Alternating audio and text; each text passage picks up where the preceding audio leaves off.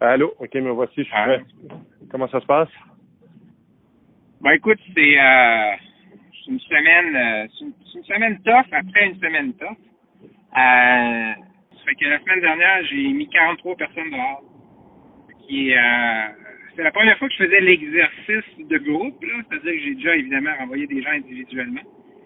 Mais il me semble que c'était comme un gros choc. Puis euh, la, la Chambre est bâtie sur un principe de très grande solidarité de travail. Là. On est tous ensemble, des bonnies, des bonnies collectifs quand on atteint nos objectifs. Fait que là, c'est très, très déchirant à l'interne.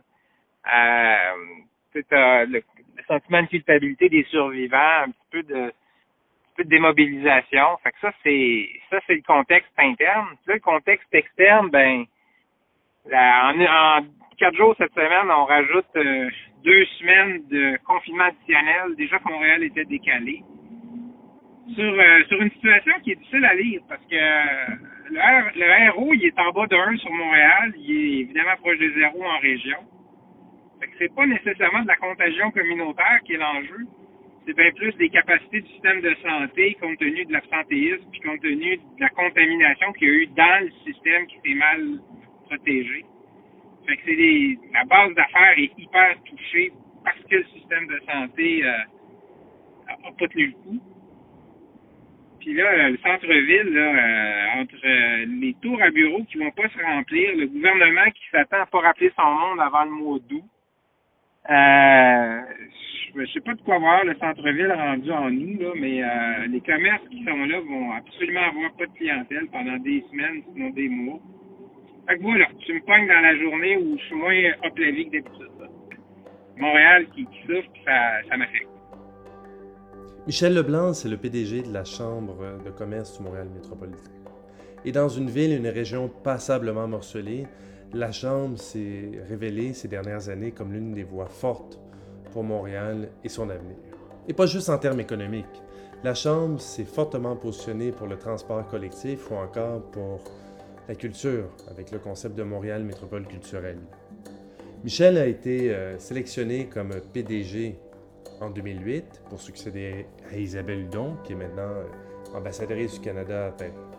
Et il est arrivé en poste en janvier 2009. Aussi bien dire que c'est un peu comme un, capitaine de navire qui aurait été euh, désigné pour piloter un immense navire en plein ouragan, et whoop, il a été envoyé en plein ouragan alors que la tempête se déchaînait. J'ai voulu lui parler pour comprendre les leçons qu'il avait retenues de 2008. Donc, c'était où en 2008, Michel? Ben, quand la crise commence, là, puis qu'on commence à comprendre qu'il y a une crise, je viens de revenir chez Sécor. Et, euh, et donc, 2008, à partir du mois de mars, je suis chez Sécor. C'est une firme de conseil en management qui à l'époque était 100% québécoise et on, a, on y retrouvait notamment Marcel Côté, vraiment l'un des grands Montréalais. Et là, euh, il y, a, il y a quand même pas beaucoup d'économistes. Je suis un de ces rares-là avec Marcel Côté, Daniel Denis. Donc, on, regarde ce qui se passe. Euh, évidemment, c'est au cœur de planification stratégique, conseil stratégique pour les entreprises. Fait que c'est important qu'on décode ce qui se passe, c'est important qu'on puisse, euh, après ça, en tirer des bonnes leçons pour nos clients. Qu'est-ce qu'il décode? Et donc, la confiance va systématiquement moins baisser qu'on l'aurait anticipé, puis moins baisser qu'ailleurs. Sitôt arrivé chez Sécor, Michel Leblanc repart à la Chambre de commerce. Et que fait-il? Et donc, ça va beaucoup être de s'assurer que euh, la confiance reste. Et mes messages du point de vue de la Chambre vont être de toujours essayer d'attirer l'attention sur le fait que le taux de chômage monte pas trop, que la demande, la dépense de consommation reste. Euh, Dès qu'il y a des investissements qui sont annoncés, ça va être de les amplifier et de contribuer de par les messages à ce qu'il n'y ait pas une forme de cercle vicieux qui s'amorce où les gens perdant confiance, ben ça se traduit dans de l'économie réelle qui va moins bien, qui vient valider que les gens ne devraient pas avoir confiance. Au contraire, ce qui s'installe, c'est nous, on est moins touchés, le système financier est robuste, on n'a pas perdu nos épargnes, on n'a pas perdu la valeur de nos maisons, beaucoup moins de chômage, donc on continue de consommer, donc les entreprises gardent leur personnel ou même embauchent, et finalement l'investissement s'effondre pas. Et comment est-ce qu'on communique la confiance? à peu près trois semaines après mon arrivée, là, il y a un événement qui est organisé en cinq jours, c'est Henri-Paul Rousseau qui vient à la Chambre euh, pour expliquer s'est passé avec le papier commercial et la caisse de dépôt. Et, euh, et, ça fait partie à ce moment-là, à mon avis, de ce qu'on a vu récemment, qui est on essaie de se dire les vraies affaires. Henri-Paul Rousseau, quand il explique ce qui s'est passé avec le papier commercial, les erreurs qui ont été faites à la caisse, euh, il le fait avec une, une, forme de candeur qui fait qu'après ça, les gens vont toujours rester critiques ou pas, mais on va avoir l'impression qu'on a eu leur juste. Euh, ça a été la même chose dans les, autres interventions de la Chambre que à ce moment-là, je voulais diriger, c'est essayons d'avoir leur juste, puis on va leur juste, puis on va pouvoir d'abord faire en sorte que les entreprises sentent que leur message passe, et plus le gouvernement ou les gouvernements vont être équipés pour recevoir ces informations-là. Montréal est touché en 2008 par la crise économique, mais c'est pas mal moins pire qu'ailleurs, notamment en Europe. Mais en parallèle de cette crise économique, il y a d'autres crises qui se profilent à Montréal, notamment une crise de la corruption et de la collusion qui a mené à la démission de nombreux politiciens dans la région métropolitaine. Ensuite, il y a eu le printemps érable. Il y a des infrastructures qui se sont mises à tomber ou qui menaçaient de tomber. J'ai demandé à Michel Leblanc comment il a pu garder la tête froide. OK. Ben, en fait, la façon dont je le vois, c'est plutôt que j'arrive à la Chambre je fais partie d'un, appelons-le, d'un groupe de gens qui ont passé toutes les années 90-2000 à essayer de répondre à la question comment on repart Montréal? Pas comment on leur part par rapport à une récession, mais comment on leur part de façon structurelle. Et, et on, est on voit tous les chiffres où on se compare avec les autres métropoles canadiennes, mais nord-américaines, mais Toronto évidemment, Vancouver, Calgary. Et on est systématiquement dans des indicateurs de sous-performance.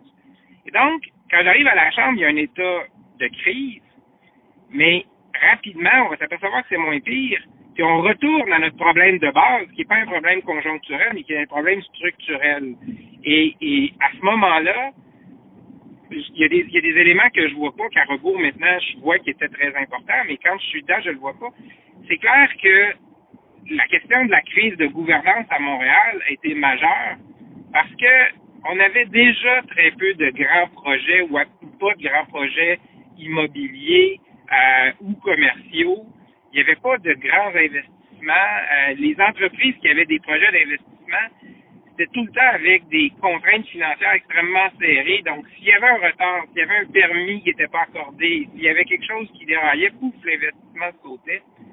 Et, et, et pour moi, à ce moment-là, on est beaucoup plus dans essayer de trouver une, une solution, puis là, c'est tout plein de monde, à ce qui est le problème structurel de Montréal je connais Michel Leblanc depuis quelques années.